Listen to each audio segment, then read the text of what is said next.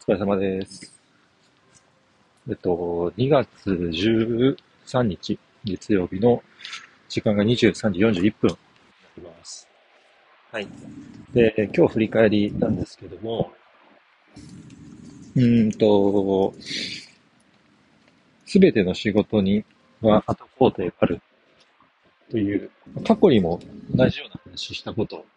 あるかなと思うんですけども、あの、この話をしたいなと思います。でこの考えは、えっ、と、実は、あ前職ですね。えっ、と、製造業で、えー働いてた時に、えっ、と、まあかなりこの考え方を植え付けられたというか、あの、かなりこう先輩、社員の方から学んだ考え方になっていて、まあ、後工程って結構、あまり、えーまあ僕今ウェブの業界でいるんですけども、ウェブの業界ではあまり使われなくて、まあ、主に製造業、前職にいた業界でよく使われます。あの、まあ僕は設計をしてたので、設計の後工程で行くと、例えば、あ製造、組み立てとか、まあそういう、こう工程って、こう、まあ、まあイメージが、あまあ工程という言葉からイメージができるように、そういう、何かを作るということに対する、まあ言葉なのかなと思うんですけれども、まあよく言われます。あの、先輩はですね、当時、あの、サスケを読むっていう表現も使ったんですけれども、まあ、基本的にはもう、あの、どの仕事も、あの、一人で、え完結する仕事なんて、ほとんどなくて、基本的には誰かとのこう関わりで、えっ、と、仕事してると。ということを考えると、自分の今、例えば作ってる資料とか、えっ、と、提案とか、まあそういう施策とかが、あその次誰に渡って、で、そのまた先ですね、を含めて、どういう工程を踏むかっていう、もちろん確認をする必要があるし、えっ、と、確認が十分できないのであれば、えー想定して、えー仕事をするということが、えっ、と、むちゃくちゃ仕事においては重要だなと、改めて思ってます。で、これ具体的な、あーその例として、よく、自分も社内で、えっ、と、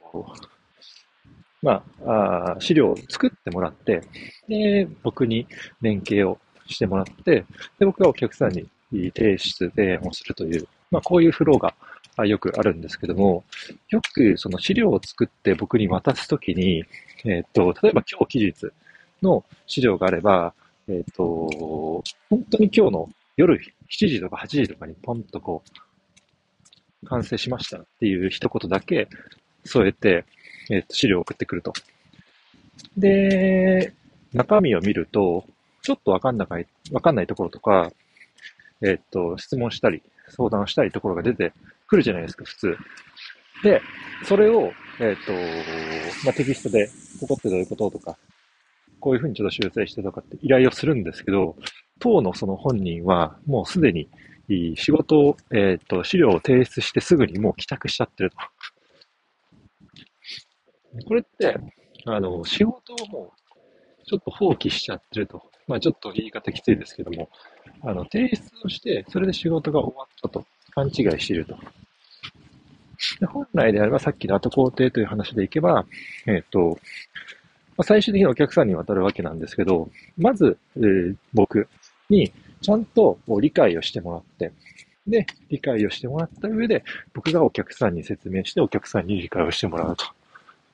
まあ、こういう工程がその次にあるんですけど、これを全く想定、イメージをしていなくいまま仕事を進めちゃってるという、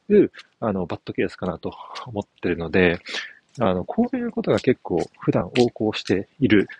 今の職場だったりするので、あの、かなり危機感を感じるとともに、